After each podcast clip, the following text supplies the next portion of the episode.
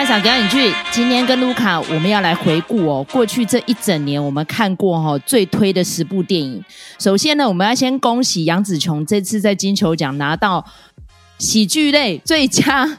女主角哈。当然我们现在讲的是电影类啦哈，但是呢，我觉得我们今天要来讲这十大电影呢，不得不大推，我们两个一致都非常嘉许，而且应该说是。近几年来，我们看过最厉害的喜剧电影之一哦，就是《妈的多重宇宙》哦。那因为其实已经有蛮多 YouTuber 已经开始在推那个十大佳片，都有这部电影哦。那我觉得当年我去看这部电影的时候，也不是当年，就去年了。哇，我真的是看完之后，应该说我下巴都合不上吧？应该说我出了戏院足足快十分钟，我都还在回味剧中的很多桥段哦。所以这部电影对我来说真是至关重要，尤其。目前为止，我已经看了那么多部片子，这部片子应该算是我的生涯当中最有趣的一次观影体验吧。那尤其是杨紫琼，我们是从小看她的电影长大的嘛。那我跟卢卡都是经历过那个港片的辉煌年代的齁，所以片子只要有杨紫琼，当年呢还当然就还有成龙嘛哈。可是只要看到杨紫琼，就是票房保证了哈。我不知道那时候卢卡对杨紫琼有没有这样的崇拜哈。那当然他是马来西亚人呐，然后顺利的在香港发展，那最后进军好莱坞。那现在终于在这个六十一岁的最黄金的年代，哈，拿到这个奖，因为他其实，在得奖的感言呢，我听的也是蛮感动的。然后最后也是展现他那一股霸气哦，因为音乐就会起来催他说赶快致辞完毕嘛，他说我可以把你打扁哦。我觉得那一段真的是非常有意思哈。好，那所以第一部电影呢，我跟卢卡都很推《妈的多重宇宙》。好，那针对这部片，卢卡有没有什么感想？就是那个时候看完就觉得说，今年的第一名就是他，没有什么别的。而且我觉得这部片子就像刚才麦嫂讲的，就是说，呃，以我们这个年纪来看，我们带有很多那种港产片的一些回忆，功夫片啊等等的。哦，所以我们看起来会有另外一番的感动，但是问题是，这部片子对于没有这样子文化背景的人来说，依然非常好看。然后它不仅是好看，然后节奏够快，而且呢，就是你。从影评上面来分析，也的确可以分析出很多东西来。我觉得这部片子超强的，然后它里头致敬了超级多部电影。我我想我应该在我们之前节目里头就有讲过，我觉得看这一部就是等于是看了很多部电影，而且我觉得他对于每一部电影的致敬都用得非常的好。所以我觉得这部片子当然是很棒，而且我可以讲一个小小的，就是关于杨紫琼的霸气的这件事情，就是呢，她呃，我们都。呃，我们就是我就跟一个也很喜欢这部片子的同好讨论到这个片子，然后我们都异口同声的说，这里头唯一没有出现的杨紫琼的分身，就是他在 Star Trek 影集发现号里面的那一个宇宙哈，因为那个宇宙它超厉害，它在那个 Star Trek 里头她是女皇等级的，而且呢，她在那里头其实就已经出现一次宇宙跳跃了哈。那所以我觉得杨紫琼她真的是一个很厉害的典范，就是说不是只有她走在这个第一个得奖的亚裔明星哈，你看其他的这一些女明星，有谁是像她一样是武打出身的、动作片出身的？这可没有了吧？但是如果你讲武打，他是第一人没有错啦，对啊，啊到这把年纪都还可以武打呢，而且他都是亲自上阵呢，这部电影呢。真的超厉害，对，所以我觉得他对这部片子等于是说集他人生之大成，他有一点像什么？有一点像之前我们说鸟人那部电影里头的 Michael Keaton，他有点像那种感觉，等于是说这个角色就把他这一生的演艺生涯都诉尽了。但是当然，他这部片子不是只有。只看杨紫琼一个人，其实他所有的角色都非常的可观，所以这次呢，呃，有另外一个就是也很有呼声的，就是那个女儿的那一位演员哈，她其实也是在影展还蛮有斩获的，所以我觉得这部片子当然当之无愧啊，她就是很棒这样子。好，那再来呢，我们来提第二部电影哈，我们的一致大推就是在车上 哦，我也要提一下这部电影，对我来说也是神作呢。哦，其实那时候当下看完之后，哈，我坦白说，我有点不飒飒，因为他加了契诃夫，然后又加一点村上春树，其实是有点混得太完美了，就变成我很想要去找原著出来看。然后那个时候就是我们约了一个我们频道的粉丝库米一起去看的，这样。那看完之后，他也是呆坐在当下，就没办法坐起来。然后我就说：哇，我们这个真善美戏院。而且那那一天，我记得我们看的时候，哇，满满都是人呢。而且大家看完之后都是非常非常的佩服这部电影。所以，嗯，卢卡回顾一下好了，你那时候看完在车上，你的感想如何？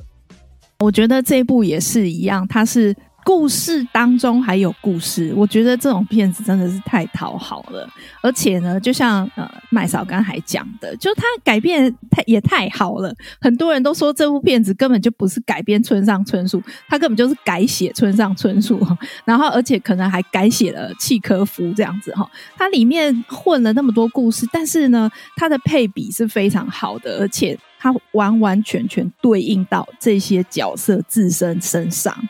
所以，我个人当然是非常非常喜欢这部片子。不过，这部片子其实它在影评圈哈，比如说我们听一些 podcaster 或者是一些 YouTuber，好像就是有一点，很多人都会把这部片子跟《偶然与想象》来做互相的比较嘛。有些人会比较喜欢那部片子，有些人会比较喜欢这部片子。但我会觉得这部片子就是不愧 是这个呃，差一点哦。在奥斯卡大有斩获啦，因为他后来还是有得奖，只是就是比较不是主要奖项这样子齁。那但是我觉得这部片子它还是有那种格局出来啦，而且呢，它又不失为是一部日本电影的特色之作，所以我想这部片子当然。呃，讲再多都没有用，我觉得就是大家去看，然后三个小时专心沉浸在这部电影里头，我觉得那个就够了。那整个是一个疗愈的过程，所以全心投入，自然就会有很好的观影体验。好，另外两部呢，我们也是一致大推的，就给卢卡来唱名一下好了。只有一个字的哪一部电影？不对，因为只有一个字而已。哎，我我有点好奇，因为我对这部片子真的我我非常的佩服。那但是当然也是有很多人会拿这一部来跟之前的呃我们啊、呃，或者是呃逃出绝命镇来做比较。那我有一点好奇说，说麦嫂你是怎么评价这部片子的？其实呃，Jordan Peele 的电影，我就是有十足的信心把握，我绝对不会失望。然后呢，有做过功课再进去哦，感受真的不一样。因为我知道他算是有点在讽刺现在的好莱坞电影工业这样。然后呢，前面的片头就让我很傻眼哦，因为看样子就是一个像是我爱露西的那种情境喜剧，然后没想到就变得血腥收场。然后里面呢就跑出了。嗯，看样子是平行时空的每个桥段，然后最后可以做一个完美的融合。然后那个结局呢，又加一点像是那种外星人来袭那种 Mars Attack 那种感觉，我就觉得不单充满了讽刺，而且紧张刺激，甚至于里面人物的互动哦，都是让我觉得嗯，为他们捏一把冷汗哦。然后下一秒可能又会捧腹大笑，这样子，就是看完之后那个五味杂陈的感觉，我非常难以形容。应该要说这个布呢，真是算是去年的奇作。我不会说它是佳作，我是奇作，就是很诡异啊。我不会讲，所以才那么多的影评大推这部布这样子。我是觉得这部片子，我这样子讲一讲，发现我喜欢的片子好像。好像有一个固定的模式，就是说它包含很多故事的，或者是包含很多电影的元素在里面的东西，我会喜欢。像这部也是啊，就有些人会说，哦，这是写给电影的情书，但是我觉得它呃更多的是看电影的观众看到这部片子真的是冷暖自知，就是说你有没有在潜意识里头，你就是要去追求那个奇观。的这件事情，我觉得他是在检讨这件事情，而且我觉得他非常的有趣，就是说他每一部电影都一直在扩大他的打击面，就是说，呃，比如说第一部片子讲种族，好，那第二部片子可能讲阶级，那第三部呢，它就是扩及到所有进电影院观赏的人。好，你们要不要想一想？或者是说，这些电影工作从业人员，你们要不要想一想？你们平常在工作的态度是怎么样？你们到底追求的是什么样的一个东西？哦，所以我觉得这部片子它非常巧妙，而且我觉得他说故事非常高明。那这种通常这种跟电影有关的片子，我都会很喜欢。其实我我不会说它是情书诶、欸，我会说它像照妖镜诶，因为其实你刚刚的分析也像照妖镜啊，尤其是尤其是那个 外星的生物接近的时候，没有办法用任何电子设备诶，甚至于那个欧多拜开个几半，那个 TMZ 的直接倒在路边，我真的是大笑诶，我不管他我旁边有没有坐的别人，我真的笑得有够大声的。对，所以我觉得这部片子有点像是说，你进去到底是被娱乐到还是被讽刺到？但是我如果以我来说的话，就算被讽刺，我也很开心。所以两个目的都达到了，所以我就觉得这部片子真的是不得不说 Jordan Peele，但他真的是一个鬼才啦，只能这么讲。真的，对，所以就是又痛又爽的感观影感觉。没错，没错，就是这样。好，再来呢？哦，我们也是一样很大推的三个字，哪一部电影？但其实它是续作啦，但是我们还是要讲关键的三个字，什么片？独行侠。你如果讲三个字的话，明明就是四个字啊，怎么会是三个字呢？对，但是因为它是续作，所以我们就直接把它的副标讲出来，就是捍《捍 捍卫战士二》啦，哈，好大一把枪第二集。那其实我们那时候当下在看这部电影的时候，哈，因为想说哇，那这个魁伟两年多，因为其实早就该上架了，可是就是遇到疫情嘛。那阿当哥的坚持哈，我觉得是真的很有道理。尤其是他说剧中所有的演员们都要跟他一起在水下训练，要训练憋气、训练肺活量，甚至于呢，我们的频道也有说过哈，就是他们自自己带了一个 camera 上飞机，然后去看他们那个在飞机上面体验的那种感受，当下直击哦，我就觉得那个敬业精神，哇，真的不得了！你要想说他已经这把年纪了，年近六十。还这样子拼老命去制作这部电影，真的是让人很感动哦！而且看完之后，大家都开始去找旧作来看。那因为我跟卢卡都是那个年纪出来的哦，所以旧作其实我们都看过了。但是呢，想说可以在我们有生之年看到续作，可以拍得这么棒，登峰造极，真的是让人就是满满的感佩呢！吼，好，卢卡。好，其实我觉得这部片子它给业界一个非常好的示范，就是说你如何拍出比前作更好的续集。哦，我觉得它是证明这一点，然后它还证明了一点，就是说实拍这件事情永远是非常有魅力的。我觉得它证明了这件事情，然后也把它处理得非常好。那所以我觉得这部片子，当然那个不要说是口碑票房都非常就是爆棚的，非常受欢迎，然后票房也非常好这样子哦。但是我有点好奇，而且我先来爆个雷，就是说呢，在我们的十大片单里头，呃，没有另外一部也是等了很久的续作，就是《阿凡达二》。我不晓得，就是麦嫂，你在看这两部续作的时候，你。各有什么样子的感觉？那是什么因素让你选择了《捍卫战士二》而不是《阿凡达二》啊？《阿凡达》对我来说，我只是去体验那个科技的进步而已，我完全没有得到任何的感动。我有听到蛮多影评也有讲到类似的心得哈，所以呢，如果要推的话，让我有感动，而且也有爽到了，就是《独行侠》。真的，《阿凡达二》我是觉得就是做了功课，打了卡，就这样哎、这样会不会听起来蛮无奈的？不过因为那时候是直推那个最高规格，所以我觉得有物超所值啦，就是有爽到这样子。但是真的让我说有留下什么东西或是什么的，我觉得没有诶、尤其是你看科麦隆说他已经把第三集、第四集都一次拍好了，因为怕演员长大了。我觉得说天哪，你以这种剧情架构，你到底后面还可以端出什么样的菜？我真的是满满的狐疑呢，吼。对，所以我觉得或许这是一个因素，就是说我们看到《阿凡达二》的时候，它是一个未完结的状态，那所以它还有很多的问题都只是刚提出，还没有做阐述跟呃描描写哦，所以就会变成说，哎，那个感动好像到了一半就戛然而止了。我觉得它是那给我这种感觉。那但是呃，我觉得《捍卫战士》它。可能不太可能会拍第三集了，但是不管怎么说，就是第二集它是一个很完美的结局，而且我觉得有一点是这样子，就是说，我觉得他的前作就是是一个尚可的佳作哈，就是呃，好像演员演的还不错，然后剧情也还蛮蛮不错，然后呢，就是勾起了大家想要报考呃军校的这样子的一个愿望哈。大概就是到这里了。然后呢，当然他这个在流行文化方面有非常大的，就是给大家留下很童年很深的印象。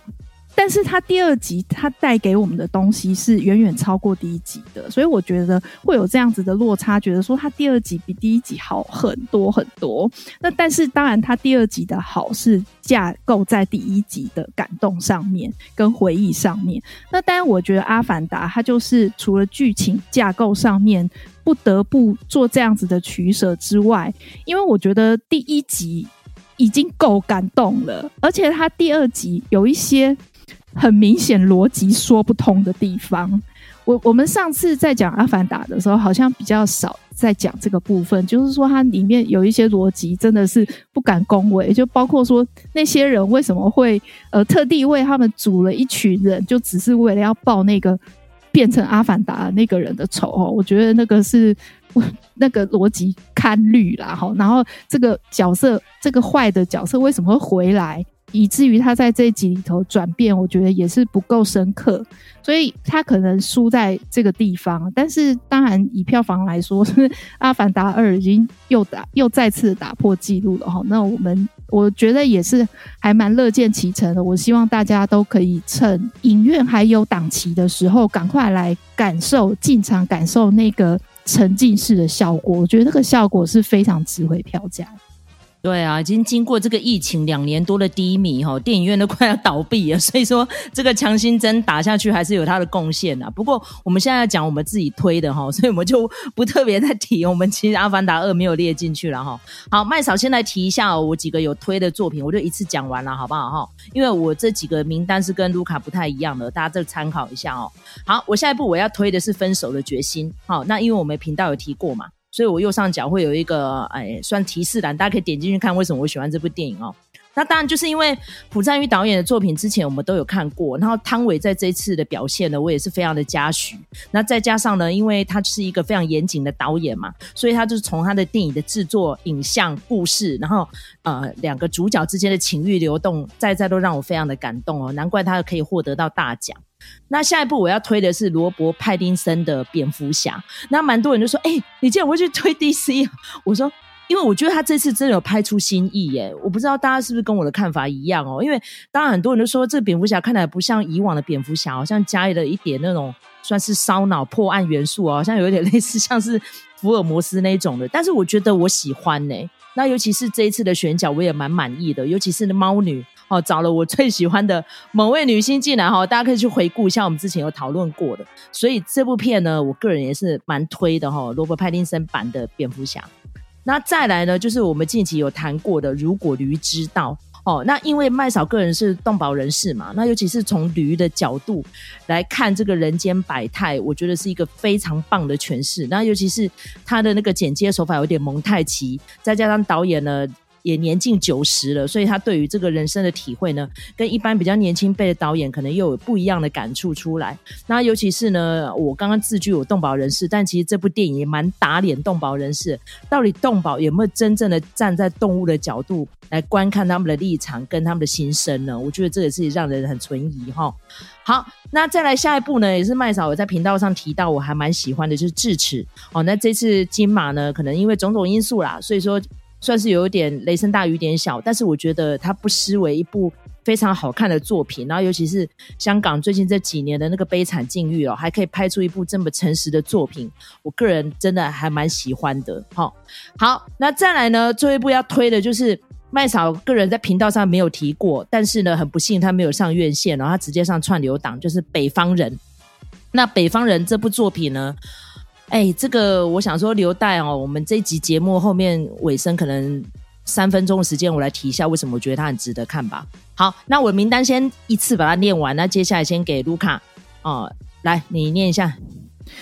好，那个，哎，我可以讲一下，就是说在选这个十大片单的时候，大概是怎么想的哈？就是呃，麦嫂这个人呢，他是一个灵感很强的人，所以呢，如果大家看麦嫂的片单的话，大概今年的影展热门的电影就差不多是这几部了哈。那但是我自己个人的选片方式是比较属于我想要推荐给大家的，他不可能不见得，比如说在 m d b 上面有好的分数，嗯、呃，那但但是呢，呃，可能呃，我自己觉得。它有一些片段非常打动我，然后或者是我觉得很值得推荐给大家的哈，那所以会把它选到我的十大片单里头。那我要讲的第一部呢，就是《飘浪人生》这部片子呢，我们也是在呃频道上有讲过，主要就是因为它的题材跟它的手法都非常的新颖，然后甚至我觉得它里面有一些桥段，它是大量的使用。我们这个年代的童年的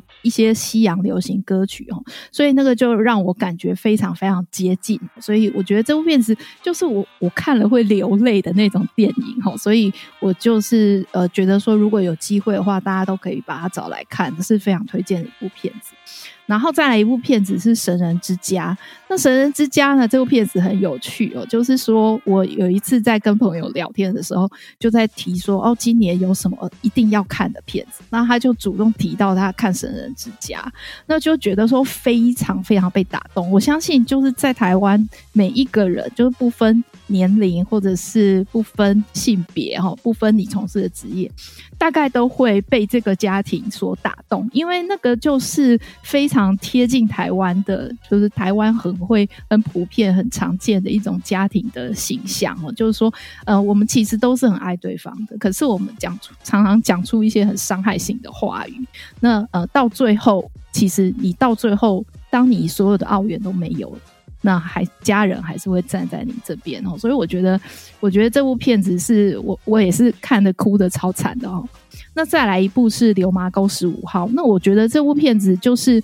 就是属于那种我想要推荐给大家，但是我并没有在乎就是影评的评价，因为这部片子其实拍得好不好，大家自有公断。但是我觉得它留下一个至少是。我们也不能说精准，但是它留下一种面貌，是告诉你说白色恐怖大概的状况是怎么样的哈。那我也在节目里头提过，就是我最欣赏它就是语言的多元性的这件事情，所以我觉得这部片子很适合，就是你初次呃理解到白色恐怖呃的时候可以看的片子。那当然，你看片了之后，你可以继续去找。更多的延伸阅读，那这些东西其实这些史料一直一直都在出土当中，那所以我觉得这部片子也是蛮适合，而且它是很适合合家观赏的哈。那再来有一部片子呢，就是《大侠胡金泉》。呃，我我后来发现，其实我的片单上面其实蛮多纪录片的。那我觉得《大侠胡金泉》这个就也不用再多做说明，因为胡金铨这一个导演，他对于呃华语片的创作有非常非常大的影响。那现在呢，有人把它整理成两部片子，哈，分别讲他的作品，哦，他讲他的美学以及他的生平。他的人生际遇哦，我觉得这个是有在看电影的人，好，那或者是说你是这个呃有在关注华语影坛的人，我觉得都很需要看这部片子。那再来一部片子呢，是我个人的心头好啦，然后这个也是属于可以感动我，可是不见得呃影评好的，就是《三千年的渴望》，因为我觉得这部片子其实它。讲了一件事情，就是浪漫的这件事情。好，比如说这个主角他是一个阅故事无数的故事专家，哈，他是一个学者，所以他很轻易的就可以看穿这个精灵，好，想要他许愿背后的用心。可是，在这个讲故事的过程里头，他其实也沉浸在神灯啊，他所呃制造出来的那种环境，然后也。被他的这个三千年岁月的这些故事深深的着迷哦，那到最后他做了一个出于情感上面而不是理智上的决定，那成就了一种我觉得是超越爱情的浪漫。我觉得这部片子就是很适合那种心里已经没有浪漫的人在看的哦，而且当然这个两大主演是没有话说的，就是绝对如果你是他们的影迷的话，绝对要看这一部的哦。那所以这个很推。那最后一部呢是少年，那少年也是属于就是我们频道里头没有讲过的一部片子哈，所以我们就是麦嫂讲了北方人之后，我就再来跟大家介绍少年这部片子。哎、我刚刚好像漏掉我要讲。暗黑电话哈，暗黑电话我也是个人非常喜欢的电影之一哦。那但是因为我们的频道都谈过了，所以我们不特别谈。那北方人为什么我会喜欢他？就是因为罗伯·艾格斯这一个导演是我个人算是列入中生代导演里面必推的一个作者哈。那因为其实他之前的作品都是讽刺性非常的高，然后这个视觉效果也是超级的猛。这次北方人在推出之前，我都看到那个演员名单一字排开，真的是超级恐怖的，全部都是金奖级的演员哦。那尤其是就是话题性的美少女哦，安雅泰勒乔伊这次担纲女主角，所以那时候呢，电影杀青的时候，我就很关注她是什么时候会排上院线，结果没有哎，直接排串流档哎。然后那时候我记得我还跟叉叉 Y 还有蛮多那个影评朋友讨论说为什么会这个样子，我觉得可能算是。台湾人的观影的角度吧，大概比较不能接受那种算是画面视觉，然后剧情太过沉重的电影。然后尤其是你整个看过之后，真的是冲击性蛮大的，就是不但刀刀见骨，然后血脉喷在全裸，什么通通都有。所以它最后变成哦、呃、串流党哈，在 Apple TV 上面看才能看得到哈，我是觉得有点小小的遗憾呐，因为它的视觉如果在大荧幕上面看的话，会效果非常的好。可是我觉得在串流档也好啦，因为它片长有点长嘛。那如果你今天在消化的过程当中，可能需要一点休息的时间，按个暂停一下，然后甚至可能去查查一下史实资料，回来再来看，你可能接受度就会比较高一点，因为它就是。由《哈姆雷特》的原著所改编的。那《哈姆雷特》因为经过莎士比亚的妙手春花，他有把它改的非常的多。可是这次北方人就是全然的呈现出来，而且我觉得妮可基曼扮演这个后母真的是坏到骨子里。我真的已经很久没有看他演反派，看就是看到我真的很想把他杀死，就是那种感觉。所以里面每个演员都演得非常的血脉喷张，很用力哦，应该这样子说哈。然后尤其是呢，这个史柯斯加。三兄弟档哦，在好莱坞一直推陈出新，都有非常棒的作品。那我觉得亚历山大这一次扮演这个男主角，哇，真是看得我目不暇接。所以这就是为什么我这么喜欢这部《北方人》。好，时间交给路卡。我记得那个时候《北方人》撤档的时候啊，就有大量的迷因涌出啊，然后其中一个就很好笑，就是说，哎，大家看那个冒牌的。雷神索尔看得那么开心哦，冒牌的北欧神话，这个真正的北欧的故事本来要排上档，就乏人问津哦，然后还那个被台湾的片商撤档哦，所以我觉得这个有的时候就蛮无奈的，呃，有的时候你就是没办法，就是呃大众有他的取向哦。那这个我接下来要来讲的这一部少年啊，他是我觉得应该这样子讲啊，就是说如果。智齿是呃香港电影工业火力全开之下的作品哦，它也是一个非常就是呃香港电影非常擅长的一个类型嘛哈。那少年呢，就是让你看如何在最低限的状况之下完成一个故事哈。那呃，也是因为其实呃，我看其他的频道，他们选十大片单的时候会选那个《时代革命》，不过《时代革命》是在我们去年的片单里头，所以就不另外选了。那少年现在已经在 Netflix 上架了，所以我觉得大家都可以去看。那少年这部片子呢，它其实是相较于呃时代革命，它是整个提纲挈领带你去看，用宏观的角度看反送中的这一批呃运动。那少年他是用微观的角度，就是说呢，有一个呃有一个少年，他呃发出类似自杀宣言的这样子的一个讯息。那所以，呃，这一这一群人啊，这一群就是呃游荡在这个反送中现场的这一群